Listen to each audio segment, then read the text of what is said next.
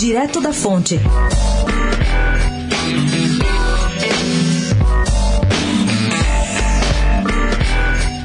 A Petrobras recebeu de volta mais uma parcela de valores cobrados indevidamente por fornecedores em contratos investigados pela Lava Jato.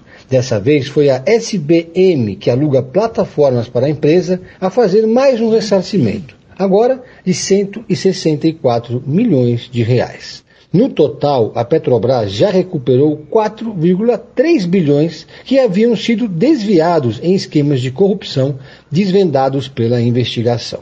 Mudando de assunto, Bruno Covas tornou-se o quarto prefeito mais popular nas redes sociais, Facebook, Twitter e Instagram, do Brasil entre setembro e outubro. O primeiro é o de BH, o Tucano subiu 14 posições, atesta o índice de popularidade digital divulgado pela Coaest. O período coincide com a divulgação do câncer do estômago.